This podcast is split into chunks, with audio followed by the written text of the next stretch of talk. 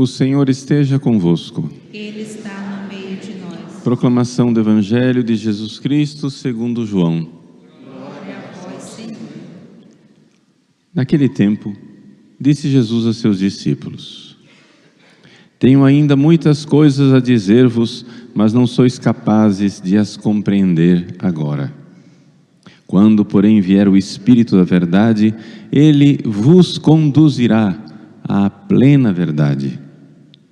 Pois ele não falará de si mesmo, mas dirá tudo o que tiver ouvido, e até as coisas futuras vos anunciará. Ele me glorificará, porque receberá do que é meu e vô-lo anunciará. Tudo o que o Pai possui é meu. Por isso eu vos disse que o que ele receberá e vos anunciará é meu. Palavra da salvação.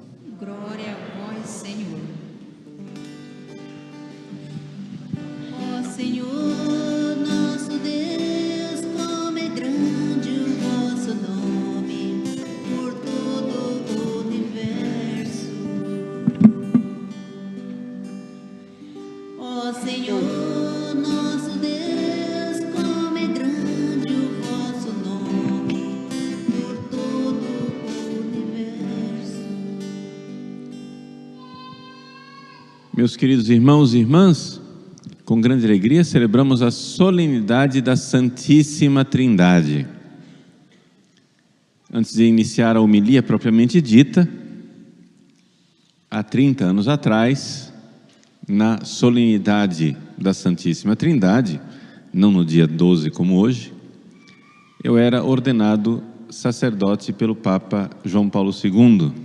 Então, essa é a festa litúrgica da minha ordenação, né? ou seja, 30 anos atrás. Hoje também nos alegramos com o primeiro ano da fundação do Carmelo de São José de Cuiabá. Né? Dentro de alguns minutos, o nosso arcebispo emérito, Dom Milton, vai estar lá no Carmelo de São José para dar graças a Deus por esse primeiro aninho de vida do Carmelo de São José. Então são duas datas que para nós nos enchem de alegria. O que é celebrar a solenidade da Santíssima Trindade? Vejam só. A Trindade é o centro da nossa vida. Nós iniciamos a nossa vida cristã sendo batizados em nome do Pai e do Filho e do Espírito Santo.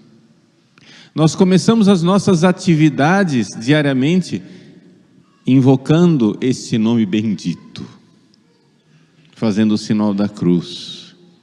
Assim que nós começamos a missa, assim nós terminamos a missa, sempre em nome do Pai e do Filho e do Espírito Santo. Embora a Trindade seja um mistério tão presente, tão claro, tão evidente em nossa vida, ao mesmo tempo parece muito confuso, tudo muito cheio de mistério, porque de fato é um mistério. Mas existem algumas coisas que a gente pode contemplar sobre a Trindade. Aliás, Santo Tomás de Aquino, que não era somente um grande teólogo, era também um grande santo, ele diz: Nós devemos pensar na Santíssima Trindade, porque isso nos causa felicidade, nos causa alegria. Sabe por quê? Porque você foi feito para contemplar a Trindade no céu. É o que nós vamos fazer lá no céu. Então você compreende que uma coisa que é a finalidade da nossa vida não pode ser um troço tão estranho assim como uma equação difícil, um negócio, ah, não, é inútil. Teve filósofos que disseram essa bobagem. O filósofo Emmanuel Kant, que morreu em 1804, ele disse essa bobagem, dizendo assim: que se a gente conseguisse entender o dogma da Trindade, ele seria inútil. Então, então, quão inútil ele não é pelo fato de que a gente não consegue nem entender. Se entendesse, já não prestava para nada. Agora que a gente não entende, então deixa quieto esse negócio aí. Coitado, né? Protestante que perdeu a fé de alguma forma. Pois bem, o fato é o seguinte: Deus, vamos, vamos colocar alguns pontos e depois a gente tira o resultado, o fruto espiritual disso. São Tomás está dizendo: ó, vai valer a pena, ó, pensa nessas coisas, vai valer a pena, vai te dar alegria, vai te dar felicidade. E o que é que a gente pode pensar sobre a Trindade? Primeira coisa, a nossa inteligência, a razão natural nos diz que Deus existe. Comecemos com uma coisa que você não precisa ter fé, você só precisa ter juízo. Qualquer pessoa inteligente que honestamente reflita sobre as coisas irá chegar à conclusão que existe um só Deus. Existe um Deus eterno, existe um Deus que é a origem do universo. Por quê? Porque é evidente, esta ordem maravilhosa que a gente vê no mundo não pode ter vindo do nada. Então, ou você, veja só, você tem uma opção. A sua opção é a seguinte: ou você é racional e sabe que Deus existe, ou você é irracional e tem uma fé doida chamada ateísmo. Sim, o ateu tem muito mais fé do que nós. Por quê? Porque a nossa fé, pelo menos, é racional, a dele é irracional. Como assim, padre? Claro. Você imagina, você pega um, um baralho de cartas e joga as 52 cartas para cima, assim, vum. E as cartas então caem por acaso, montadas num grande castelo de cartas em cima da mesa, equilibradas uma na outra, e elas caem magicamente. E você diz: está vendo? Isso foi o acaso. Qualquer pessoa racional, racional, gente, qualquer pessoa racional vê que um castelo de cartas não pode cair montado de forma harmônica e maravilhosa por acaso. Se você jogar para cima um cartelo de um, as cartas e ela cair montada, você vai dizer: hum, aqui tem um truque.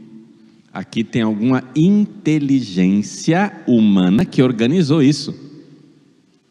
Quando um mágico faz uma coisa dessas, que ele joga as coisas para cima e de repente, vum, aparece uma coisa lógica, você não diz assim, nossa, olha o acaso. Não, você diz assim, cara, esse mágico é inteligente, hein? Esse mágico, ó, qualquer pessoa racional sabe perfeitamente que aquele resultado fantástico da mágica, onde o acaso pum, se transformou numa coisa harmônica e lógica, você diz o que? Tinha uma inteligência por trás. Ora, não é possível a harmonia do mundo ser do jeito que é, sem uma inteligência organizadora por trás. Você vê, por exemplo, quando os cientistas, quando os médicos ficam procurando como que funciona, que é que tá, tem alguma coisa errada no organismo seu, chama-se doença. Por quê? Porque eles partem de um pressuposto científico de que uma inteligência montou o seu corpo e que tem alguma coisa que está fora dessa programação inteligente. Pega o seu tubo digestivo, a comida começa a ser digerida na boca e é tudo repartido bonitinho, né?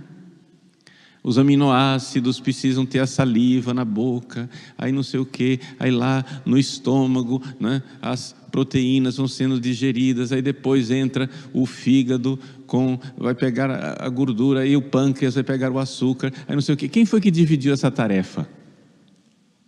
Quem foi que disse, ô pâncreas, não precisa preocupar com a proteína, porque o estômago já cuidou. O, estômago não precisa preocupar com o açúcar, porque o pâncreas vai fazer isso depois. Quem distribuiu essas tarefas? O acaso. Bom, você é ateu, se foi o acaso, cara, você tem fé, hein? Tu tem fé, hein, cara? Ó,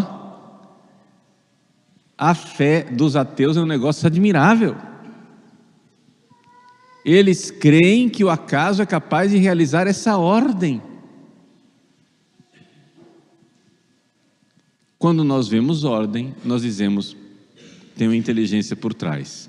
Quando o castelo de cartas cai perfeitamente armado, você não diz, nossa, ou acaso.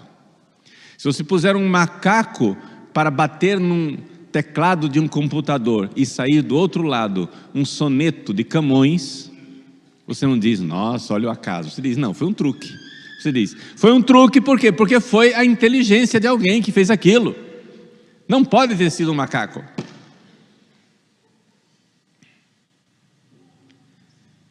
A harmonia do universo só pode ter vindo de um ser inteligente.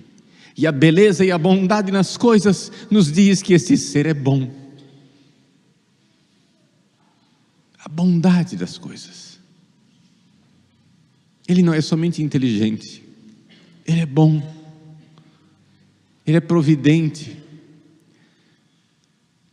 Os pássaros têm sede, existe água em algum lugar, tem fome, existe comida em algum lugar, precisam de abrigo e recebem um instinto de fazer os seus ninhos.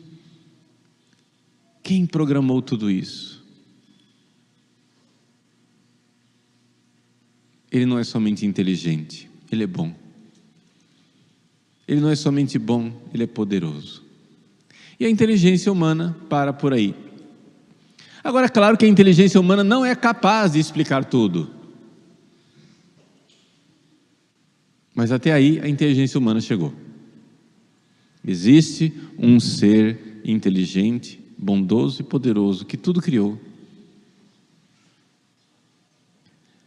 Agora, esse ser bondoso, inteligente e poderoso poderia ter ficado calado e deixado a gente ficar aqui adivinhando as coisas às apalpadelas. Ele não fez isso. Ele quis se revelar. Ele realizou um ato de amor e se revelou. E mostrou o seu rosto. O que é que ele fez? Como nós, seres humanos, somos meio burrinhos, ele então criou para si. Esse Deus que criou o universo, ele criou para ele uma natureza humana, corpo e alma.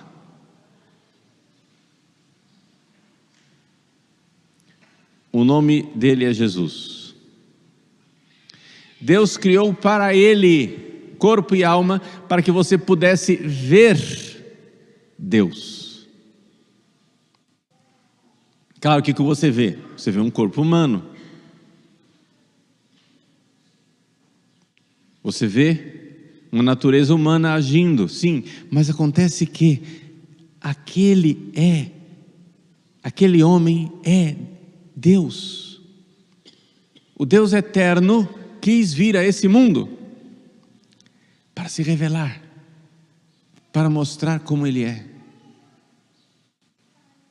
E então, olhando para Jesus, nós descobrimos uma coisa que nós não sabíamos antes.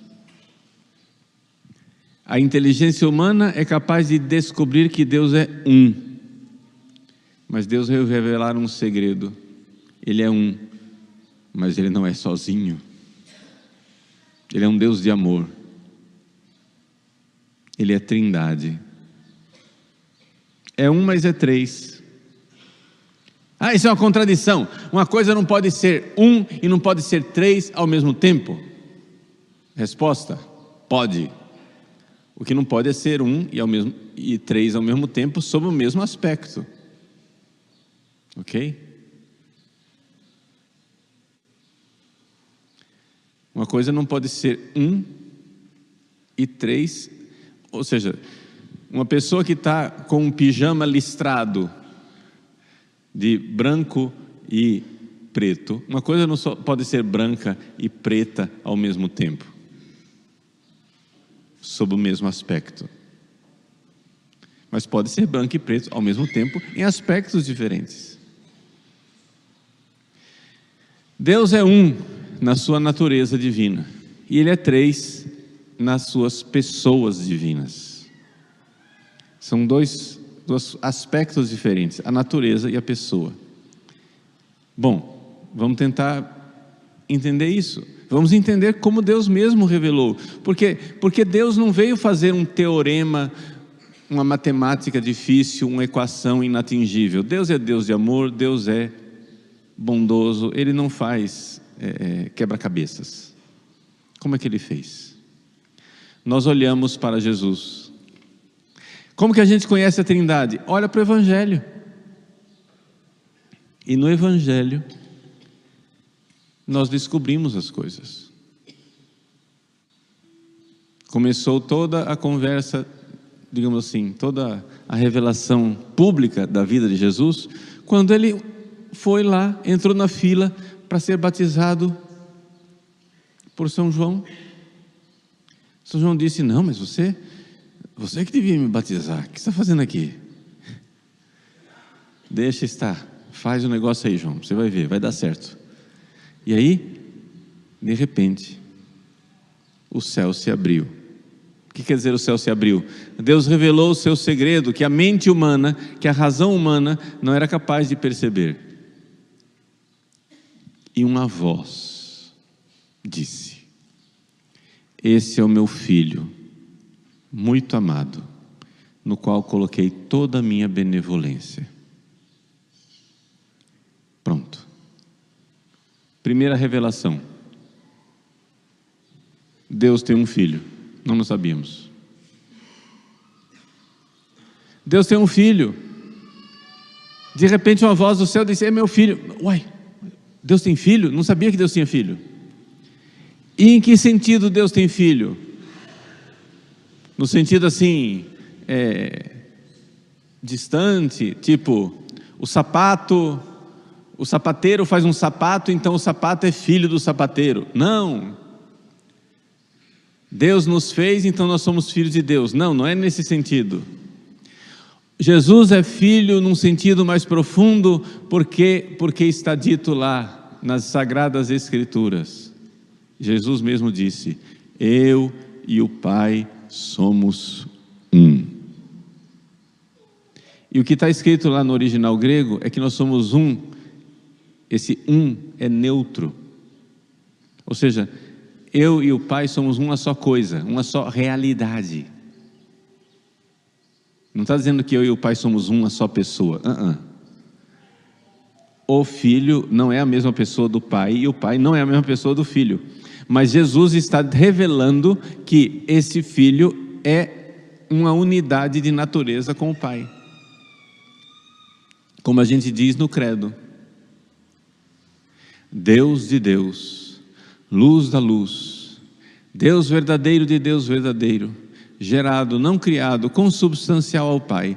Por ele todas as coisas foram feitas, e por nós homens, e para nossa salvação, desceu do céu.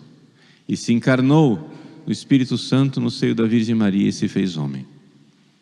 Também por nós foi crucificado sobre Pôncio Pilatos, padeceu, foi sepultado, desceu à mansão dos mortos, ressuscitou ao terceiro dia, subiu aos céus e está sentado à direita de Deus Pai Todo-Poderoso, de onde há de vir, em sua glória, julgar os vivos e os mortos, e o seu reino não terá fim. Esse é Jesus.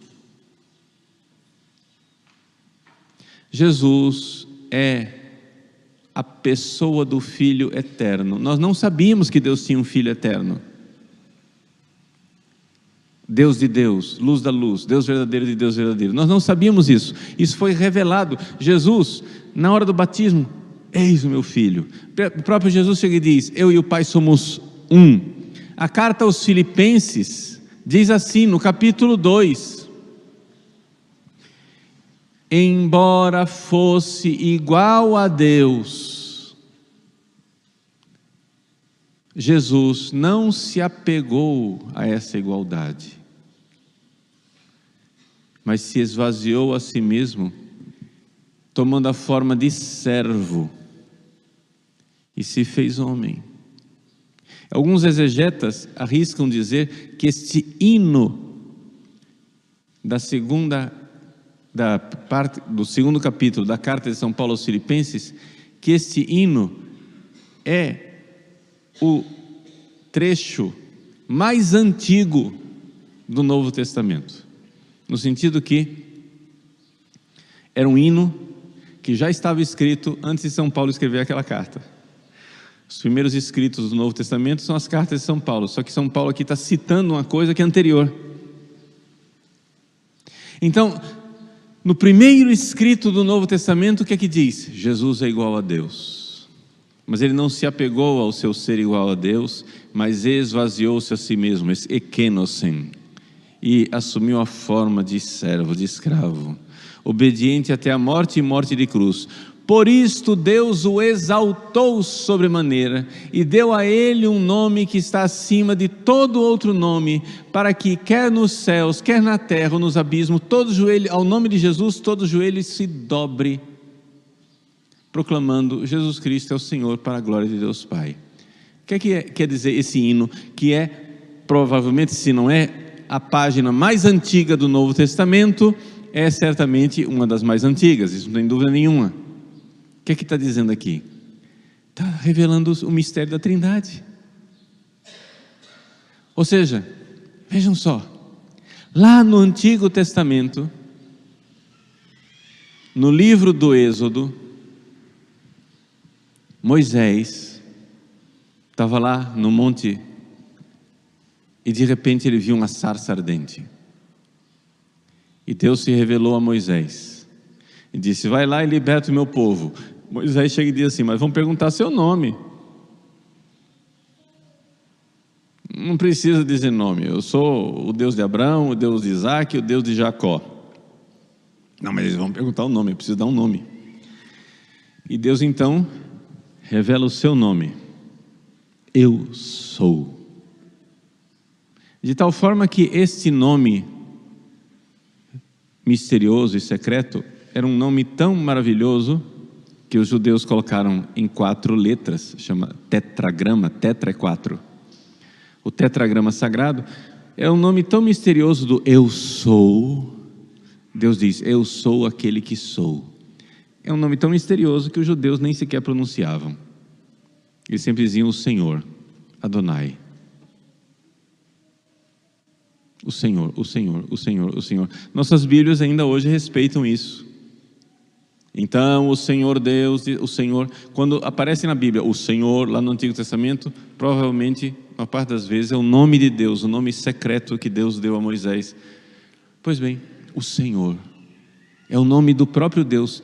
E Deus revela a Moisés que Ele é somente um, não terás outros deuses, não adorarás outros deuses, Ele é o único Deus, e é diante deste único Deus que deve o Antigo Testamento usa a mesma expressão, que deve se dobrar todo o joelho e toda língua deve professar que Ele é Deus. Agora, de repente, o Antigo Testamento passou dois mil anos dizendo: só tem um Deus, só tem um Deus. Esse Deus é o Senhor, esse Deus é o Criador do céu e da terra. Não tem outros deuses, só tem um Deus, só tem um Deus. Não tem outros deuses, só tem um Deus. É o Criador do céu e da terra. Não tem outros deuses, só tem um Deus. O que é que o Antigo Testamento fez? O Antigo Testamento nos deu aquilo que a razão já poderia ter nos dado, mas porque os seres humanos, miolo mole, miolo mole, com a sua burrice, nós temos, por causa das nossas desordens, nós temos mania de fazer as coisas virarem Deus. Então, o ser humano que, por a sua inteligência racional, podia já ter entendido que Deus é um só, fica criando, ah, O trovão é um Deus. A água é um Deus. O terremoto é outro Deus. A lua é um Deus. O sol é um Deus. E o ser humano começou a criar deusezinhos. Deus, durante todo o Antigo Testamento, durante dois mil anos, insistiu numa realidade que nós poderíamos ter enxergado com a nossa racionalidade. Deus é um só. Ele é a fonte de todo ser. Eu sou aquele que sou. Tudo que existe, existe nele, e nada do que existe, existe sem ele. Deus é a fonte do ser, é um só. É Ele quem sustenta as coisas no ser. Como eu estou sustentando essa toalhinha aqui na minha mão, Deus sustenta o universo. Se Deus fosse capaz de dormir, Ele não é. Mas se Deus dormisse, quando Ele acordasse, não existiria mais nada. Por quê? Porque Ele está sustentando. Você está aqui porque Ele está pensando em você agora. Se Deus cochilasse, você cairia no nada. Você é fruto de um, aspas, pensamento de Deus. Ele está segurando você. Assim como, sei lá, a energia elétrica está sustentando a luz das lâmpadas que estão aqui acesas. Se você cortar a energia, a lâmpada apaga. Deus está sustentando você agora. Não tem esse negócio, ai, Deus se esqueceu de mim. Não tem como Deus esquecer de você. Sabe por quê? Você está aqui na minha frente, é sinal de que ele não esqueceu. Ele está sustentando você no ser. Ele é a fonte do ser. Eu sou aquele que sou. E esse que é a fonte do ser é um só. Adonai Ehad. Deus é um só. Esse Deus que é um só, nós poderíamos alcançá-lo com a racionalidade, com a inteligência. Acontece que Deus revelou que esse Deus que é um só, se fez homem. Está lá, Filipenses 2. Ele não se apegou ao seu ser igual a Deus, assumiu a forma de escravo, obediente até a morte de cruz, e por isso Deus o exaltou sobremaneira e deu a ele um nome, Moisés, um nome que está acima de todo outro nome, para que diante do nome, o nome de Jesus, ele repete o que está lá no Antigo Testamento, quando ele diz que Deus é um só, todo joelho se dobre, seja no céu, seja na terra, seja nos abismos, e toda língua proclame, para a glória de Deus Pai que Jesus Cristo é Senhor. Jesus Cristo é o próprio Senhor, aquele nome secreto que Deus deu a ele, aquele do, da sarça ardente. Então vejam como eu poderia aqui me estender e continuar falando a manhã inteira, para provar para vocês como a Bíblia no Novo Testamento nos mostra que Deus tem um filho eterno. Que Deus é um só, mas Deus não é sozinho. Um pai tem um filho. E aí depois eu poderia também mostrar com mais testemunho ainda, dizendo que esse pai e esse filho não são sozinhos, porque o amor entre eles é tão perfeito que é um amor eterno e é uma pessoa e o nome dele é Espírito Santo. O Espírito Santo é o amor entre o Pai e o Filho. O Espírito Santo é o amor entre o Pai e o Filho. Eterno. Então em Jesus se revelou a Trindade. Porque lá no batismo, eu falei, o céu se abriu e uma voz falou: Eis o meu filho muito amado. Mas não parou por aí. O Espírito Santo veio em forma de pomba e pairou sobre Jesus. Está aí a Trindade. E Jesus, lá na Bíblia, quando ele diz: Eu e o Pai somos um, ele também fala: Eu vou enviar o Paráclito, o Espírito Santo Como nós lemos no Evangelho aqui, o Espírito da Verdade, ele vos conduzirá à plena verdade. Ele não fará, falará de si mesmo, por si mesmo, mas dirá tudo o que tiver ouvido, as coisas futuras, etc. E ele fala aqui da Trindade. Então, Jesus está dizendo uma coisa que a nossa inteligência não é capaz de saber. Deus precisou revelar. Então, resumindo o que nós vimos hoje, a nossa inteligência é capaz de chegar à conclusão de que Deus é um só, a fonte do universo, a racionalidade, a inteligência que tudo criou. Mas a nossa inteligência não é capaz de deduzir e de enxergar que Deus é Trindade. Isso aí Deus precisou revelar. Isso é um segredo do coração de Deus que Ele quis revelar. Por quê? Porque Ele nos ama. E porque essa verdade é salvadora. E porque Ele, sendo Deus de amor, enviou o seu Filho. Ele, sendo Deus de amor, enviou o Espírito Santo. Então nós vemos que existe uma trindade em Deus, não porque na Bíblia tem uma frase que diz assim: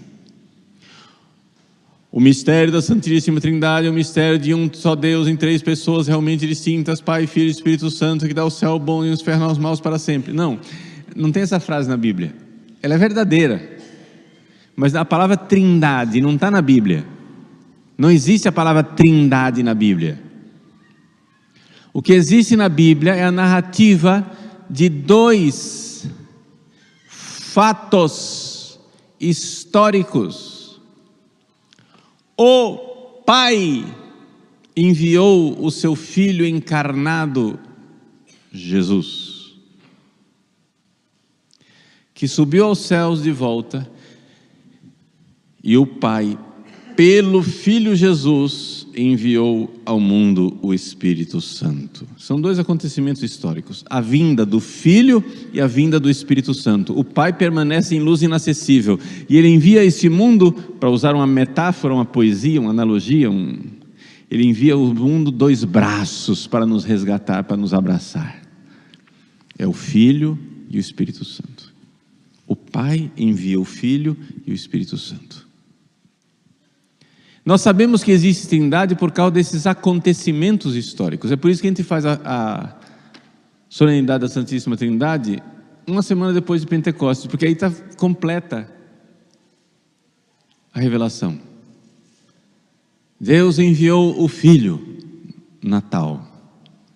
O Filho morreu por nós na cruz, ressuscitou e subiu aos céus. O ciclo da Páscoa. E de lá enviou o Espírito Santo, Pentecostes. Pronto, está feita a revelação. O Filho veio, morreu na cruz para nos salvar. O Espírito Santo vem para agora aplicar essa salvação na nossa vida. Trindade. Vejam como a Trindade é importante para a nossa salvação. Saber que Deus é Trindade para nos salvar. É importante a gente entender. Quando você entra no confessionário, o que, é que acontece? O sangue que o Filho derramou na cruz é aplicado em você pelo Espírito Santo, que o Padre dá na absolvição dos pecados. E por isso o Padre perdoa os seus pecados em nome do Pai e do Filho e do Espírito Santo. Por isso tudo é em nome da Trindade. Então, essa é a nossa salvação. Esse é o Deus de amor. Concluo como eu comecei. Santo Tomás de Aquino disse: pensar na Trindade é uma coisa boa, porque nos traz felicidade. Veja, eu conduzi uma longa meditação, poderia continuar meditando mais ainda. Eu ontem fiz uma escala no aeroporto de Guarulhos, ontem à noite, e entre os dois voos tinha duas horas de espera, Eu fiquei andando lá no aeroporto. Lá pelas tantas, um menino me reconheceu. Eu estava de boina, por causa do frio, careca não aguenta frio, né? De boina e de máscara. Mas a batina me denunciou. O menino viu de longe aquela batina, aí ficou tentando adivinhar atrás da máscara e atrás da boina, né? Quem que era aquele padre? Ele olhou assim para mim: Eu conheço você. Cara, eu conheço você. Eu sou protestante. Menino, adolescente. E eu gosto de ouvir você falando da Trindade. Eu vi um vídeo, você falando da Trindade, como é que os três se relacionam. Mal sabe o protestante que ele estava dizendo, isso é profecia, gente, isso aí é o Espírito Santo que pegou esse menino, porque véspera da Santíssima Trindade. Eu, em 30 anos de padre, nunca ninguém me parou na rua para dizer, eu gosto de ouvir seu vídeo sobre você falar da Trindade. Nunca me disseram isso. Falam de outras coisas, mas um menino protestante de Alagoas, né? Chegou e disse: Eu gosto de ouvir você falar o relacionamento dos três, a Trindade. Ele está provando Santo Tomás de Aquino, o protestantezinho está provando o que Santo Tomás de Aquino falou nos traz felicidade pensar sobre a Trindade.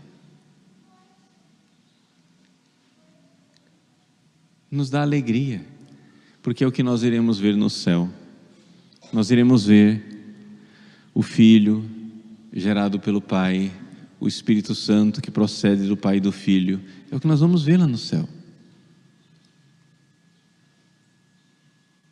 Nós somos feitos para essa verdade, para amá-la e entregar a ela a nossa vida. Creia em Deus Pai.